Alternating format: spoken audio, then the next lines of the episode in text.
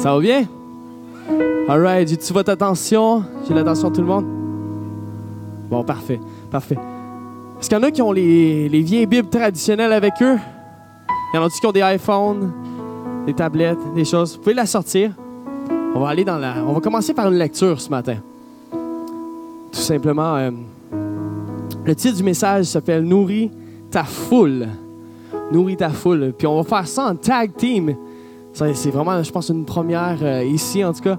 Dans le fond, je vais commencer la première partie du message, puis après ça, Pasteur Régent va venir, puis on va faire ça à deux. Ça va être super le fun. Puis, euh, fait que sur ça, on va commencer dans la parole, dans la lecture. Puis, euh, si vous voulez aller avec moi à Luc, excuse-moi, juste un instant, il va être affiché ici. Dans Luc, verset, chapitre 9. Attends, non, non, non. Ah oui, Jean 6. Bon, on va le lire. Vous savez quoi? Je vais, le, suivre ici. Jean 6, verset 1 à 13. Ça dit Après cela, Jésus s'en alla de l'autre côté du lac de, la- Galilée, où, lac de, où le lac de la Tibériade. Une grande foule le suivait parce que les gens voyaient les signes miraculeux qu'il faisait sur les malades. Prochain. C'est la même histoire, juste ça se continue dans Marc 6, verset 34. Ça dit Quand il sortit de la barque, Jésus vit une grande foule. Il fut rempli de compassion pour eux, parce qu'ils étaient comme des brebis qui n'ont pas de berger. Il se mit à leur enseigner beaucoup de choses. On va aller au prochain. On revient à Jean 6, de 5 à 13. Il dit à Philippe Où achèterons-nous des pains pour que ces gens aient mangé Il disait cela pour les mettre à l'épreuve, car lui-même savait ce qu'il allait faire. Philippe lui répondit Les pains qu'on aurait pour 200 pièces d'argent ne suffiraient pas pour que chacun en reçoive un peu. Un des disciples, André, le frère de, Simon-Pierre, lui dit Il y a ici un jeune garçon qui a cinq pains d'orge et deux poissons. Mais qu'est-ce cela pour tant de monde Jésus dit Faites asseoir ces gens. Il y avait beaucoup d'herbes à cet endroit. Ils s'assirent donc au nombre d'environ cinq mille hommes. Jésus prit les pains, remercia Dieu et les distribua aux disciples qui le- les donnèrent. À ceux qui étaient là, il leur distribua le, de même poisson autant qu'ils en voulurent. Lorsqu'ils furent rassasiés, il dit à ses disciples Ramassez les morceaux qui restent afin que rien ne se perde. Ils les ramassèrent donc et ils remplirent douze paniers avec les morceaux qui restaient des cinq pains d'orge après que tous eurent mangé. Amen, amen. Mais Dieu, on te remercie pour euh, vraiment ta parole. On te remercie parce que toi, tu es à l'œuvre. Tu viens euh, dans ce temps, Seigneur Dieu, de partage. Puis vraiment, on veut juste t'inviter. On veut que ce soit toi qui communique ton message à travers nos bouches. Et Dieu, je te prie pour chaque besoin ici ce matin. Tu puisses venir rencontrer tout le monde. Puis Dieu, on te remercie ici pour le bon McDo, puis le bon café. Dans le nom de Jésus. Amen. Amen.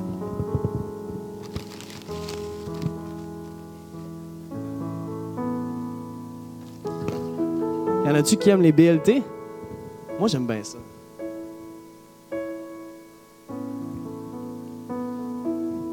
C'est pas mal bon. Bon. Est-ce qu'on le fait passer puis on voit jusqu'à quel point il peut se faire multiplier? Ce serait cool, hein? Let's go, on l'essaye. Y a-tu un brave qui est game de prendre une bouchée? Ma soeur va venir prendre une bouchée. OK. En réalité, là, c'est. Il y en a certains ici. en tout cas, bref, on va y arriver, on va y arriver. Je vais prendre un bon petit, petite euh, de mon mec café. La réalité, là, c'est qu'ici, là, il y a un bon café. Il y a un bon bagel BLT. Puis là, j'en ai plein les doigts. Je vais arrêter de faire euh, le tata. Mais bon, on va, y arriver, on va y arriver. Puis, je pourrais garder. Il y en a certains ici qui- qui avaient commencé à avoir faim ce matin. Qui avaient commencé à, puis peut-être je vous ai fait peut-être saliver, mais pas de la façon que je l'ai fait. J'ai un peu manqué mon exemple pour le coup. Là. Mais, mais, le point, c'est que des fois, on a une part à nous. Comprenez ce que je veux dire? On a une part à nous. Puis on peut le garder pour nous. Puis, euh, dans le fond, je vais retourner vers l'exemple de la Bible.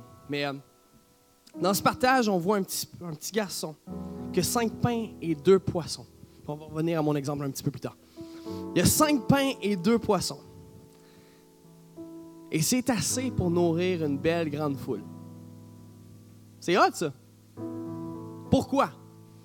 Parce que justement, son cinq pains et ses deux poissons ont été mis dans les mains de qui? De Jésus.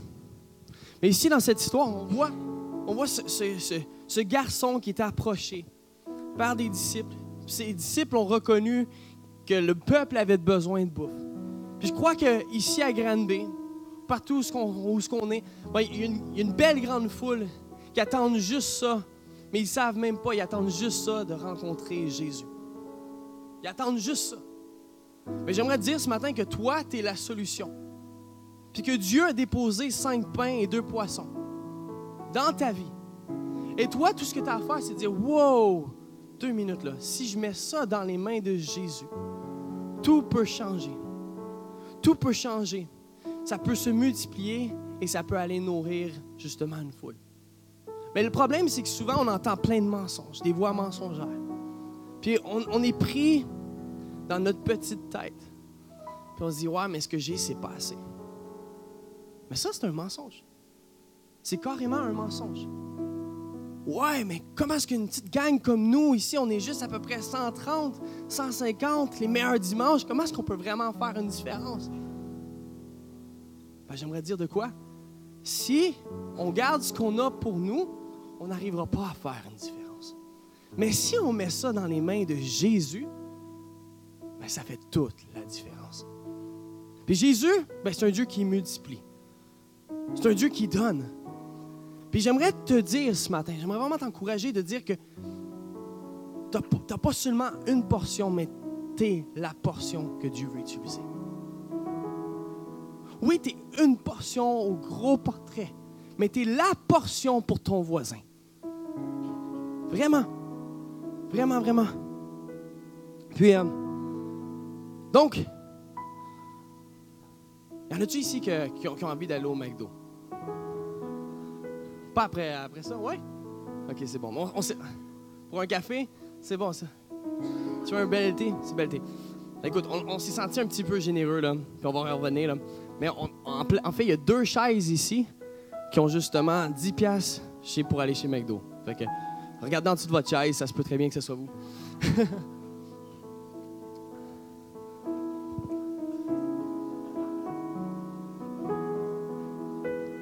il y a deux bons 10 10 piastres pour aller.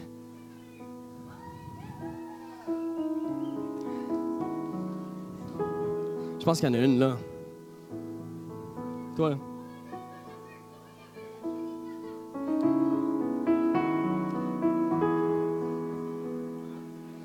OK, on a Stéphanie qu'il y en a un, il y en a un ici, c'est super. Donc, euh, c'est juste un exemple. C'est juste un exemple pour dire que tu as une portion. Vraiment, vraiment. On a, on a chacun notre portion à porter au morceau. tu vas aller, en plus, c'est toi qui as dit Je veux un café, je le veux ton café. Fait que tu peux l'avoir là. Là, tu vas pouvoir aller te l'acheter ton café. Mais, euh, juste avant, ouais, c'est ça. On a tous une portion extraordinaire. On a tous une portion extraordinaire. Moi, ce que j'aime dans cette histoire-là, c'est quand même impressionnant, c'est que tu une foule qui a faim, qui suit Jésus. Ils sont dans le désert sont allés dans le désert écouter Jésus. Pour que les gens aient dans le désert pour écouter un homme, puis ils oublient leur boîte à lunch, c'est que ben, cet homme-là, il avait quelque chose à dire. C'était pas euh, juste la sagesse qu'il apportait. Puis la beauté, c'est qu'il apportait les signes, les prodiges, les miracles. Puis c'est un peu ce qu'on est appelé à nous apporter. Puis là, de tous ces gens-là qui viennent rencontrer Jésus, qui l'écoutent, qui l'écoutent, qui l'écoutent, qui ont faim, là, la foule commence à dire Wow, qu'est-ce qu'on va faire Qu'est-ce qu'on va faire? Puis Jésus, par compassion, mais il décide de donner la boîte à lunch de quelqu'un. Non, mais c'est vrai. Puis nous, on pourrait dire, OK, ouais, mais cette boîte à lunch-là, ben, ce petit garçon-là, ben, c'est sa mère sûrement qui a dit, ben, va écouter Jésus, puis tiens, voici cinq pains, deux poissons, puis c'est bien en masse pour ta journée. Mais c'est fou, hein, parce que quand on étudie les Écritures, puis qu'on se concentre sur ce, ce, verset-là, les plus grands théologiens disent que les cinq pains et les deux poissons représentent bien plus que juste une petite boîte à lunch. Même pas. En réalité, oui, oui, c'est ça, c'est ça, exactement ça. Mais là, tu, me voles mon punch. Mais la réalité, c'est que c'était le repas d'un orphelin à l'époque. C'était le repas d'un orphelin. Les théologiens disent que quand on étudie l'histoire juive et grecque romaine, dans le fond, le gouvernement, pour tous les orphelins, il donnait cinq pains et quoi? Deux poissons, et c'était leur repas de la semaine. Fait que là, quand ce petit garçon-là se fait approcher par un des disciples de Jésus, puis dit Hey, es-tu prêt à me donner ce que tu as? Puis me le mettre dans mes mains. Ce qui se passe là, c'est que ce garçon-là, il, avait, il avait un choix à faire. Si je te le donne, j'ai pas de bouffe pour le restant de ma semaine. Ou je le mets dans tes mains, je te fais confiance, puis on va voir ce que Jésus va faire avec. Mais des fois, c'est nous, ça. Comme on a dit tantôt avec les dîmes, les offrandes, on a l'opportunité d'activer le ciel lorsqu'on s'aime. Mais lorsque tu mets ton don, lorsque tu me donnes ta portion et tu la mets dans les mains de Jésus, mais il, il peut se passer vraiment des choses extraordinaires. Des fois, il faut que tu donnes tout ce que tu as. Des fois, il faut que tu donnes tout simplement tout ce que tu as. Mais sache que, une belle nouvelle, c'est qu'à la fin, c'est quoi qu'il y avait de cette histoire-là? Il y avait 12 paniers qui, qui, de, de surplus. Et je suis convaincu que les disciples et Jésus n'ont pas oublié cette portion-là. Puis ils n'ont pas oublié le petit garçon. Puis ils lui ont donné une, une partie. Puis, euh, en gros, moi, pasteur et Jean, on a, un message de préparer, puis on va continuer, mais, mais je voulais juste établir une petite fondation ce matin pour nous, puis nous dire, tu une grande portion. Tu une portion. Tu fais partie de, son, de son plan ultime. Puis ça me ramène à penser à, l'histoire de David. David, là, mais c'est un jeune homme, OK? Puis Dieu, on connaît, quand on pense David, on pense automatiquement à Goliath, vrai ou faux? On pense David, on pense Goliath. Même, tu n'es pas obligé d'être venu à l'église dix fois dans ta vie pour savoir que David, ben, il a tué Goliath. On le voit à télé, c'est même devenu quelque chose de populaire dans la culture de notre génération. David a tué Goliath. Puis David, c'est un petit homme, on dit. C'est un petit garçon. on voit des images de lui avec sa slingshot, puis il est comme ça. Puis euh, la réalité, j'ai tombé un gaffeux un matin. Pour ceux qui me connaissent, euh, c'est rien de nouveau. Là. Je suis quelqu'un de très gaffeux dans la vie. Non, mais ça, arrive, ça. Merci, merci. Mais ça arrive, ça arrive, ça arrive. Je vais rester comme ça. ma, femme me dit, des fois, elle dit Sam, t'as pas besoin d'être drôle pour être drôle. Puis les fois que j'ai essayé d'être drôle pour l'impressionner, elle dit T'es pas si drôle que ça. Elle dit Reste comme que t'es, tu me fais rire. C'est bon. En tout cas, David puis Goliath, on, quand on pense David, on pense Goliath. Mais David, avec quoi il a tué Goliath? Avec une fronde, avec un caillou. C'est quand même impressionnant. Et, puis, il a approché Saül, il a dit Moi, je vais, je vais tuer ton Goliath. c'est quoi qui s'est passé? Saül lui a dit ben, Écoute, je, vais te donner une armure, là.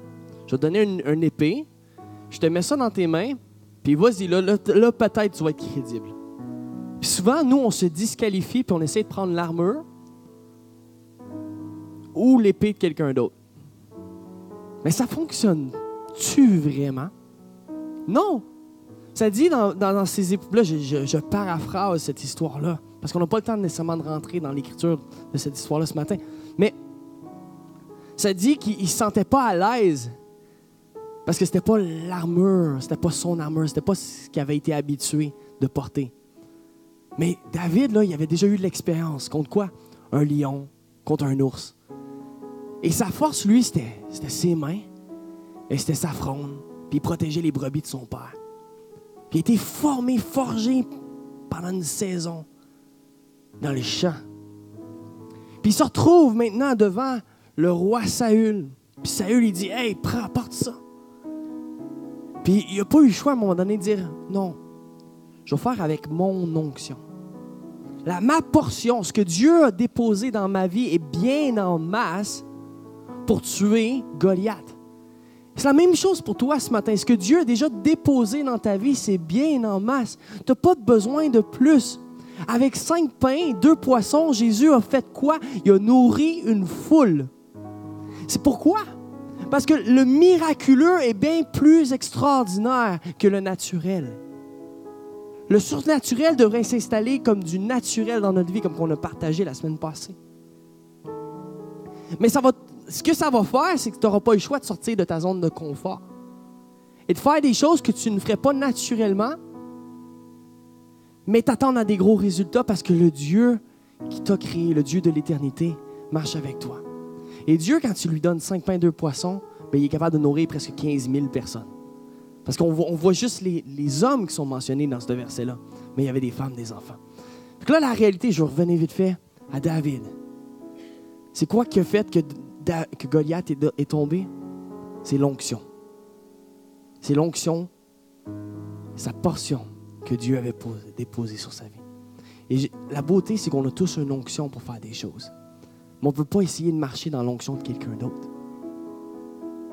Si tu es une copie conforme de ton voisin, tu n'es pas toi-même. Et même si tu essayes de copier quelque chose, mais étant donné que tu n'as pas l'identité de cette chose-là, mais tu ne verras jamais le résultat. Jamais. Parce que Dieu nous a créés tous spécifiques. Il nous a tous donné cinq pains, deux poissons, ou un café McDo, ou un BLT. Mais dans ses mains, je crois sincèrement que Dieu veut nourrir une grande foule. je crois qu'on va faire voir vraiment des choses extraordinaires ici à Grande Mais il euh, faut utiliser notre portion. Il faut laisser Pasteur et Jean partager un petit peu.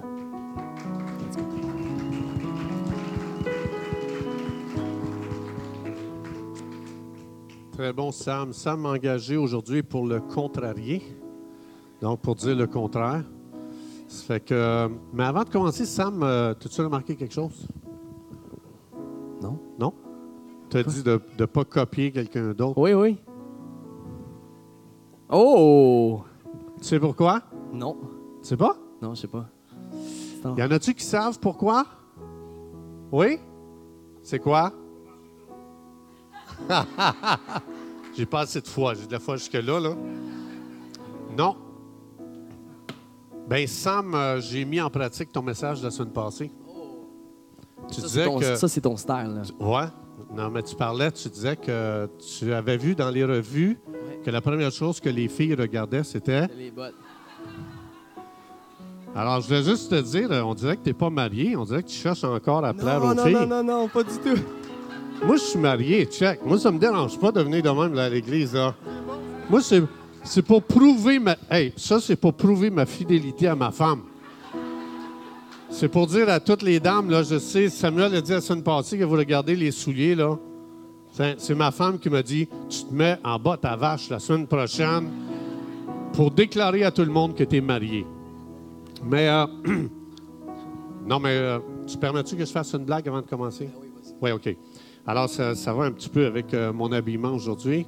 C'est un gars, une fois comme ça, qui avait, il avait été sur Internet, puis il avait été dans, à un centre de rencontre. Il y en a-tu qui sont allés dans des centres de rencontre sur Internet ici? Levez la main? Personne? Moi, je suis allé. Puis ça a été un bon résultat, hein? hein? C'est à vous autres d'y aller. Fait que euh, c'est un gars comme ça qui s'en va euh, sur un centre de, de rencontre sur Internet. Puis, fait que Là, il commence, il, étudie ce que la fille, elle aime, tout ça. Fait que, fait que en cherchant sur Internet puis en lisant tout son, profil, il découvre que cette fille-là qu'il va rencontrer, elle aime les pilotes. Elle a toujours voulu marier un pilote. Puis là, lui, euh, il était là, il se demandait, il dit, mais comment je vais faire pour, la gagner, tu sais? Fait que, sont là, ils se rencontrent au restaurant, ils se sont jamais vus avant. Puis lui, euh, il a juste lu une coupe d'informations sur elle, puis il se demande tout le long, tu sais, en s'en allant au restaurant, comment je vais faire pour la gagner. Fait que là, il se souvient, ouais, elle, c'est, a toujours voulu marier un pilote. Comment je vais faire? Je ne suis pas un pilote. Là, il se demandait, le gars, euh, c'est un fermier, puis il dit Ah, je suis gêné de dire, si je dis que je suis un fermier, elle va me laisser là, elle finira même pas le repas. Fait que là, le fermier, il est là, puis il cherche dans sa tête comment je vais faire pour gagner son cœur. À un moment donné, ça s'allume. Fait qu'ils ont un super bon temps, petite coupe de vin, un échange amoureux. Puis à un moment donné, il dit Ouais. Il dit Ça a l'air que tu as toujours voulu marier un pilote? Elle dit Oui, absolument. Ben, elle dit Je veux dire, moi, je suis un pilote. Elle dit C'est vrai? Elle dit Wow Ouais. Il dit Moi, je suis fermé, puis je pilote toute la journée dans le fumier. C'est ton, c'est ta vraie histoire. Hein? Ma femme, ma femme dit Vite, ça tu prêche, portes les bottes, vite, hein? prêche, vite Hein? C'est ta vraie histoire. C'est, de là viennent les bottes. Hein? C'est de là viennent les bottes, vrai. absolument. Fait que très bon, euh, très bon thème, Samuel. Euh, ça fait que Seigneur, on vient te demander de wine ce temps maintenant qu'on va avoir dans le nom de Jésus. Euh, je pense que c'est Samuel qui a eu à cœur d'amener un message sur le sujet d'aujourd'hui et je pense que ce sujet est réellement inspiré par le Saint-Esprit. Samuel, je confirme que tu es vraiment dirigé par Dieu, tu as une onction sur ta vie. Puis euh, je suis content de partager avec toi aujourd'hui le stage. Euh, ce que je veux partager avec Samuel, c'est euh, c'est ceci. Je veux reprendre cette image-là que Samuel a, a apportée et je crois que c'est très prophétique. Je crois que c'est prophétique pour cette Église dans ce temps et dans tout ce que l'Église a traversé jusqu'à maintenant. Lorsqu'on est rendu aujourd'hui, je crois que ce texte est, vraiment dirigé par Dieu et inspiré par Dieu. La première chose que je veux partager avec vous, c'est ceci. Quand Jésus faisait quelque chose, son but ultime n'était pas de faire un miracle. Dans Matthieu 6, Jésus a dit, quand vous priez, priez toujours sur la terre comme au ciel. Alors je crois que ce, ce texte, il est à propos avec ce que Dieu fait avec cette Église. Et c'est justement ce que Dieu est en train de faire avec cette Église.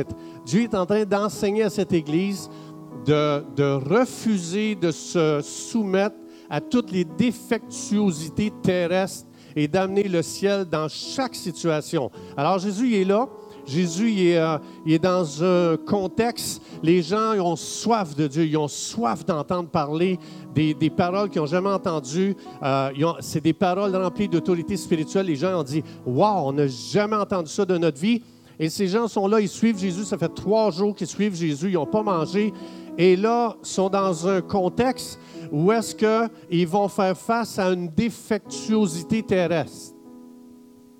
On a seulement une boîte à lunch pour nourrir 15 000 personnes. Jésus dit, quand vous priez, priez qu'il en soit sur la terre comme au ciel. Alors Jésus, ce qu'il a voulu faire, il a juste voulu nous montrer qu'est-ce que ça veut dire sur la terre comme au ciel. Alors Jésus, quand il a regardé cette situation-là, qu'il y a seulement une boîte à lunch pour 15 000 personnes, à peu près, environ, alors Jésus dit, voici comment on fait descendre le ciel dans un événement terrestre lorsqu'il y a une défectuosité. Il n'y a pas assez de nourriture pour tout le monde, mais Jésus dit, est-ce qu'au ciel, il manque de nourriture? Là, ici, je paraphrase. J'ouvre une porte qui nous aide à entendre ce que Jésus voyait, pensait, croyait, déclarait dans le monde spirituel. Alors, Jésus savait très bien, est-ce qu'il manque de nourriture au ciel? Oh, vous n'avez pas l'air convaincu. Moi, d'après moi, vous allez vivre une famine au ciel avec une réponse comme ça. là. Est-ce qu'il manque de nourriture au ciel? OK. Alors Jésus dit, quand tu pries, prie toujours qu'il en soit sur la terre comme au ciel. Jésus est là dans un, dans un environnement où est-ce qu'il y a un manque. Jésus regarde au ciel, il ne manque pas de nourriture. Il doit en être sur la terre comme il en est au ciel. Et ce que Jésus a fait, de tout son cœur, sachant que Dieu veut envahir, engloutir toutes les défectuosités terrestres en faisant descendre le ciel sur terre. Jésus a regardé cette boîte à lunch et dit, toi, cette boîte à lunch, tu vas devoir te multiplier parce qu'il doit en être maintenant dans ce contexte comme il est au ciel. Et au ciel, il ne manque pas de nourriture. Et c'est ce qu'on est appelé, Jésus a dit, quand tu pries, quand tu te tournes vers Dieu, demande toujours que le ciel descende sur terre pour que les gens voient qu'est-ce qui se passe au ciel. Pour que l'événement dans lequel on, est placé, où est-ce qu'on dit, mon doux, qu'est-ce qu'on va faire? Une boîte à lunch pour 15 000 personnes. Jésus dit, au ciel, il n'y en a pas comme ça. Tu dois faire descendre le ciel sur terre dans cette situation-là. Et ça, c'est pour n'importe quel miracle que Jésus fait. Au ciel, il n'y a pas d'aveugle, aveugle voit. Au ciel, il n'y a pas de sourd, sourd entend. Au ciel, il n'y a pas de paralytique, paralytique marche. Au ciel, il y a... Jésus, c'est exactement... Il était toujours en train de faire descendre le ciel sur terre. C'est pour ça que Jésus dit, votre mandat à vous, mon peuple, l'Église, c'est de faire descendre le ciel sur terre. Amen. Êtes-vous d'accord? Donc Jésus s'est jamais soumis à un événement terrestre défectueux. Et Jésus dit, l'Église apprenait à faire ça. Et ce que je trouve d'intéressant dans ce texte que Samuel a apporté, c'est très, très, très prophétique pour cette Église, dans ce sens. Une des choses que j'ai réalisées à travers les années de ministère, c'est que Dieu fait quelque chose que je ne m'attends pas. Moi, je regarde dans une situation, dans une direction, et Dieu dit, quand Dieu m'a appelé, il dit, je te bénirai. Et pour moi, la bénédiction, c'est toujours aller de plus en plus, de plus en plus, de plus en plus, de plus en plus. On dit, on s'en va de gloire en gloire. C'est vrai. Mais aujourd'hui, je vais amener, je vais, je vais, attirer votre attention sur ceci. Aller de gloire en gloire, ça ne veut pas dire aller de plus en plus. Savez-vous ça? Jésus ici, et c'est exactement ce qu'il fait dans ma vie, c'est ce qu'il fait dans la vie de chaque personne, dans un couple, dans une église. Jésus, Dieu travaille toujours à amener une situation à son point le plus fort. Jésus, il est devant une foule de 15 000 personnes. Et devant la foule de 15 000 personnes, il y a seulement une boîte à lunch. La boîte à lunch est à son point le plus fort pour cet événement-là dans lequel Jésus est placé. Moi, j'ai toujours pensé, le point le plus fort, c'est le plus possible. Mais Jésus nous révèle ici que le point le plus fort, c'est le moins possible. Et dans ma vie, j'ai réalisé que souvent, c'est toujours comme ça. C'est comme les choses grandissent et les choses diminuent. Les choses grandissent et les choses diminuent. Et souvent, quand Dieu voit que je grandis tellement que je deviens faible, Dieu est obligé de venir émonder. Pourquoi vous pensez qu'on émonde un plan? C'est parce qu'il devient faible. Plus, tu plus qu'il grandit, plus qu'il devient faible. Alors, il est obligé de le réduire à son point le plus fort. Et ça, c'est très important. Ça veut dire que des fois, l'Église va grandir. Moi, j'ai vu ça dans mon temps de ministère. L'Église grandit mur à mur. On n'est plus capable de prendre les gens. Et tout d'un coup, ça se vide. Ça grandit encore, ça se remplit et ça se vide. Et souvent, Dieu dit, vous êtes tellement nombreux que vous êtes devenus faibles. Alors, pour juste regarder aujourd'hui, dans Juge 7, tout le monde connaît l'histoire aussi de Gédéon? Oui ou non? OK, alors si l'Éternel dit à Gédéon, le peuple que tu, as, avec toi, tout le monde ensemble, est trop nombreux. Ah, regardons ça. Moi, je pensais que plus qu'on est, plus qu'on est fort. J'ai dit non, vous êtes rendu trop faible. Alors, trop faible, il dit, pour que je livre Madian entre ses mains, tout le monde ensemble, il pourrait tirer gloire contre moi et dire, c'est ma main qui m'a délivré. Si tout le monde avait eu une boîte à lunch, l'événement aurait été à son plus faible. Pour que l'événement soit à son plus fort, il faut qu'il y ait seulement une boîte à lunch. Parce que quand on est réduit à notre point le plus faible, le moins possible, il y a, il y a un mécanisme spirituel qui s'enclenche qu'on appelle je me tourne vers Dieu, je n'ai pas le choix. Je n'ai pas le choix. Si tout le monde avait une boîte à lunch, personne ne se serait tourné vers Dieu, right? Alors, notre point le plus faible, c'est le jour où je dis, j'ai plus besoin de me tourner vers Dieu, j'ai plus besoin de dépendre de Dieu, j'ai plus besoin de crier, j'ai plus besoin de dire, Dieu agit, Dieu fait quelque chose. Et c'est la raison pourquoi Dieu dit souvent, vous allez voir dans vos vies, dans mes vies, Jésus, dans Jean 15 explique, je vais devoir enlever à ta vie pour t'amener à ton point le plus fort. Alors, regardez bien ici comment c'est intéressant. Alors, Dieu dit, publie aux oreilles du peuple que celui qui est sont 32 000 personnes ici. Et Dieu explique, c'est pas parce que vous êtes nombreux que vous êtes forts. C'est qu'est-ce qu'il y a dans le cœur des gens qui fait qu'on est fort ou qu'on est faible. Alors Dieu dit, si tous les craintifs et qui ont peur, qui s'en retournent et s'éloignent de la montagne de Galaad, et il y avait 22 000 hommes qui sont, partis ce jour-là. Dites-moi, comment Gédéon se sent? Est-ce qu'il se sent plus fort? Tu as 22 000 hommes qui te quittent, puis tu vas aller te battre contre, des peuples puissants. Est-ce que tu as un sentiment que tu es fort ou que tu es faible quand 22 000 te quittent? On dirait que tu, commences à grandir dans un sentiment de de plus en plus faible. Tu as l'impression que, donc, est où la bénédiction de Dieu? Il y a 22 000 personnes qui m'ont quitté et moi, je dois aller me battre contre des gens qui sont plus puissants que nous. je ne comprends pas. Dieu dit, attends, je suis en train de t'amener à ton point le plus fort. Mais moi, je ne comprends pas. Tu m'enlèves des gens, ça veut dire que je perds de la force. Dieu dit, non, je t'enlève, je t'enlève pour que tu deviennes fort. Alors ici, regardez bien. Et il en resta combien? 10 000. Mais Dieu dit, hum, vous êtes encore trop faible. Vous êtes trop faible, les gars. Il faut je vous amène à être fort. Alors ici, l'Éternel dit à Gédéon, le peuple est encore trop nombreux, fais-les descendre vers l'eau, et là, je t'en ferai le triage. Dieu, il coupe, il coupe, il coupe, il coupe. Là, tu te demandes, où la bénédiction? Je perds tellement. Mais ça, je perds des plumes. Dieu dit, non, non, non, je vais faire un triage. Et l'Éternel dit à Gédéon, euh, il ne restait que 300 hommes et l'Éternel dit, ah, là, vous êtes à votre plus fort. Et c'est à travers eux autres que je vais délivrer le, peuple des Madianites. Imagine-toi. Bien, ça, c'est très important parce que dans l'Église, vous allez voir l'Église grandir et vous allez voir à un moment donné que Dieu est en train de faire un triage pour ramener l'Église à son point le plus fort. Parce qu'à un moment donné, quand on manque de ressources, quand on manque de, gens, quand on manque de quoi que ce soit, automatiquement, on s'en va à genoux on dit Dieu, je t'en supplie, il faut que tu fasses quelque chose. Et peu est beaucoup si Dieu est dedans. Beaucoup est faible si Dieu n'est pas dedans. Et on est dans une génération où est-ce qu'on veut bâtir des grosses églises. Grosse église ne veut pas dire fort.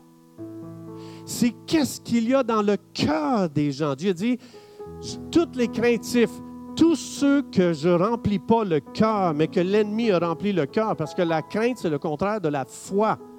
Et Dieu a réduit l'armée à son plus Et c'est toujours ça que Dieu fait dans notre vie. Donc, si tu sembles perdre des plumes, bénis Dieu parce que es en de, Dieu est en train de te réduire à ton plus fort. Et ça, c'est important parce que souvent dans l'Église, je vois les gens, quand les gens commencent à sortir et ils s'en vont, les gens commencent à devenir troublés. Eh, où la bénédiction de Dieu? Donc, c'est quoi qui ne marche pas dans l'Église pour que les gens quittent? Il n'y a rien qui ne marche pas. Dieu nous réduit à notre plus fort. Et Dieu va nous repartir au point le plus fort, où est-ce que quand tout le corps va dire, Dieu, viens, on a besoin de toi, il va se passer des miracles à ce moment-là. Mais tant qu'on n'est pas rendu là, on est faible. Et c'est pour ça que ce message, pour moi, il est inspiré de Dieu. C'est pour moi qui a dit de prêcher là-dessus. Il a prêché là-dessus, et moi, c'est ce que Dieu m'a mis à cœur. Alors, c'est tellement important, frères et sœurs, de cesser d'être troublé quand on voit les gens partir, de cesser d'être troublé quand on voit qu'on diminue, de cesser d'être troublé quand on voit qu'on ne peut, et de juste dire, merci Seigneur, tu es en train de m'amener à mon plus fort. Amen. Dieu veut faire de cette Église une Église forte. Dieu veut pas beaucoup de monde. Dieu veut une Église forte. lui, est là. Et lui, là, il me donne le goût de prêcher aujourd'hui. Alors, donc, ça veut dire que c'est tellement important de réaliser, de juste dire, Seigneur, on se tourne vers toi. Et Seigneur, on n'a pas beaucoup de finances, on n'a pas beaucoup de gens, on n'a pas beaucoup de talent, on n'a pas beaucoup d'avoir, mais je te fais confiance. Et je vous donne un témoignage personnel. Et je termine avec ceci. Euh, quand je suis devenu pasteur, malgré moi, parce que je ne voulais pas être pasteur, je veux te partager ça, Samuel. Donc, je ne voulais pas être pasteur. Donc, ça, ce que ça veut dire, c'est que je ne me suis jamais préparé pour être pasteur. J'étudiais ma Bible, je suivais des cours, j'allais à l'église, je servais, mais jamais dans ma tête, j'ai dit, moi, un jour, je suis pasteur. Et puis, euh, donc, puisque je n'ai jamais pensé à ça, ben, je ne me suis pas préparé. Puis quand Dieu est venu, quand Dieu est venu cogner à ma porte, j'étais comme, non merci, euh, pas intéressé. Quand Dieu est venu m'appeler, euh, non, désolé, moi je suis hypothéqué pour le restant de mes jours, j'aime mon travail, je veux continuer là-dedans. Et quand Dieu est venu frapper à la porte de mon cœur, c'est comme en tout cas un combat énorme. Le jour où j'ai dit oui à Dieu, je vous promets, je me suis senti la personne la plus faible au monde je me suis senti, puisque je ne me suis pas préparé, je suis pas allé dans les plus gros collèges bibliques, je suis pas allé. Après, j'ai étudié, faites-vous-en pas, j'ai vraiment fait mon ordination. Là. Il y a des gens qui disent hey, c'est un tweet qui est là en avant, lui là, qui nous enseigne. Non, non, non, non, c'est pas ça que je suis en train de vous dire. J'ai étudié après, je dis, ben, puisque Dieu m'appelle, ben là, j'ai, mon ordination, faites-vous-en pas. Donc, j'ai été testé 12 heures d'examen écrit, 4 heures d'examen oral devant des docteurs de la parole.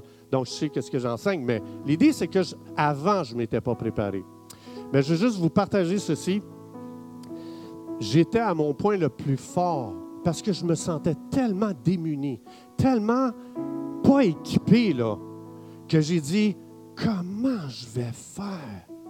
J'y arriverai jamais, je n'ai pas d'expérience, je n'ai jamais été à l'école pour savoir comment on fait pour devenir pasteur. Et savez-vous qu'est-ce que le réflexe naturel qui, qui est arrivé en moi? J'ai plié les deux genoux et je me suis à genoux, j'ai dit, Dieu, j'y arriverai jamais seule. Et quand Jésus dit sans moi, vous ne pouvez rien faire, c'est qu'il est en train de dire ton point le plus fort, c'est le jour où tu réalises tu ne peux rien. Et je me souviens, le premier cours biblique que j'ai fait, j'ai commencé, j'ai donné un cours biblique et ce cours-là, il a été fait à genoux. J'ai fait ce cours-là à genoux et j'ai prié et j'ai prié, j'ai étudié à genoux et j'ai écrit ce cours-là à genoux. Ça, c'est le premier cours que j'ai fait qui s'appelle l'Épître aux Romains. Et puis, j'ai écrit ce cours-là, puis je l'ai enseigné euh, chez quelqu'un.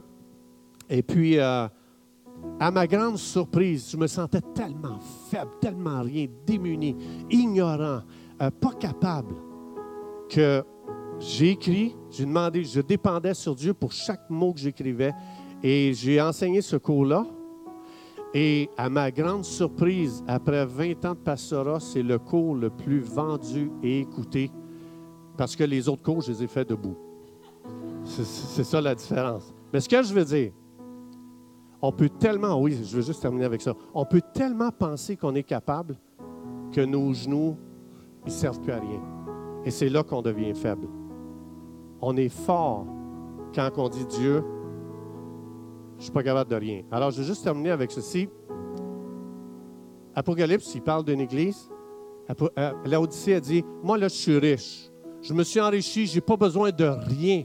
Parce que, puis Dieu dit Mais tu ne sais pas que, que, que, tu es malheureux, misérable, pauvre, aveugle et nu. Ce qui fait que l'Église arrive là, c'est le jour où l'Église dit on est capable avec nos programmes, on est capable avec notre connaissance, notre formation, on est capable avec nos méthodes, on est capable avec... On a beaucoup étudié, on est allé dans les plus grands collèges bibliques, on sait quoi faire, on sait comment faire, on sait quand le faire, puis on sait pourquoi.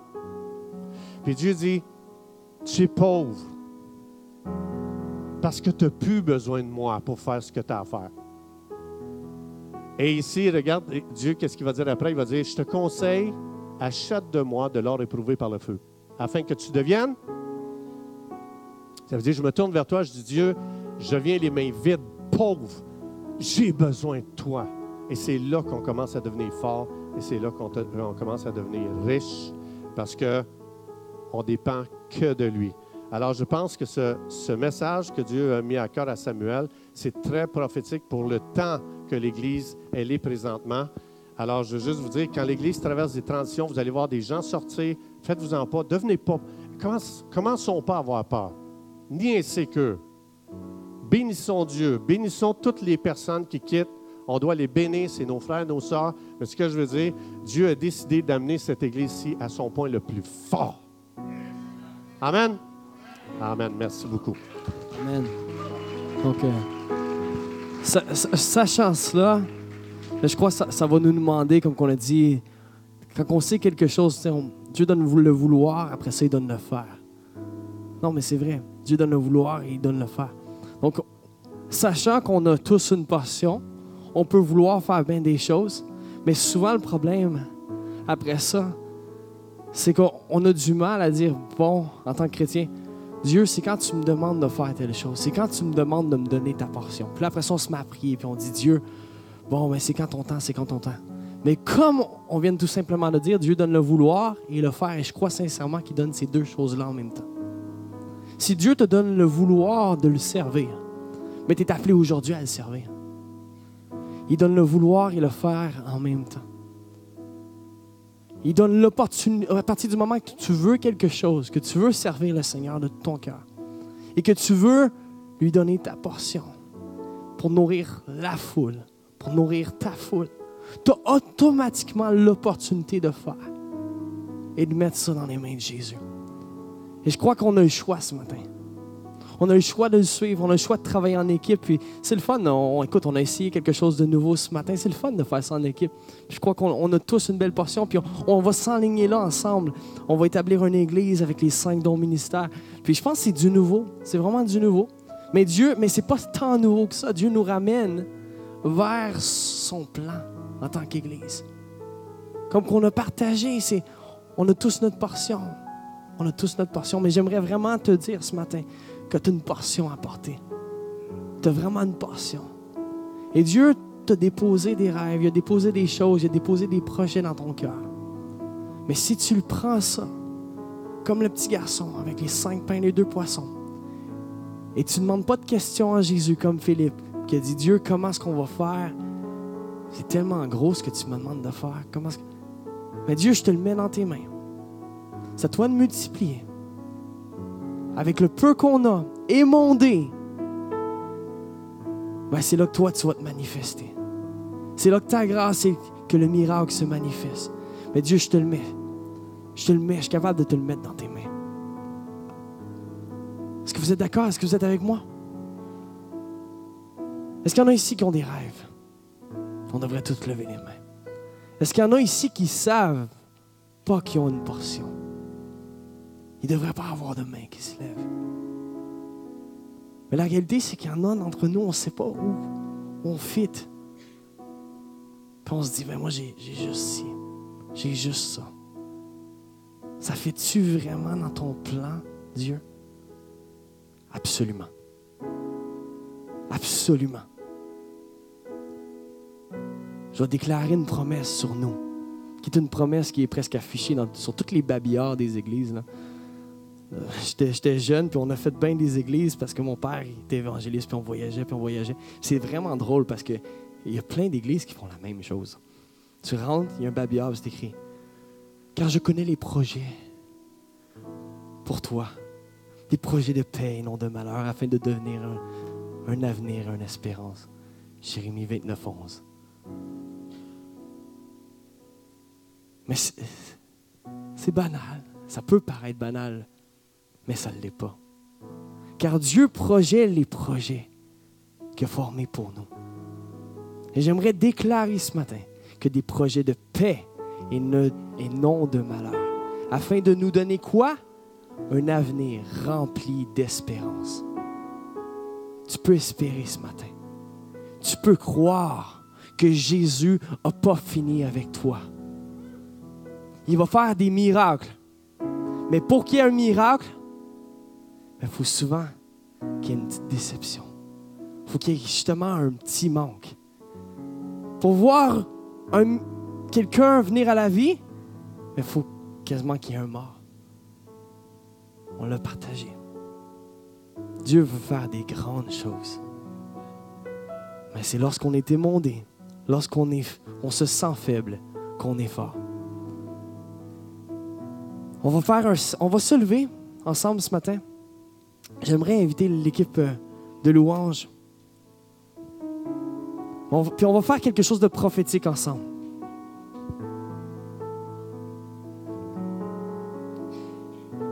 J'aime quand on met une action à sa parole. Levez vos mains, comme ça, vers le ciel.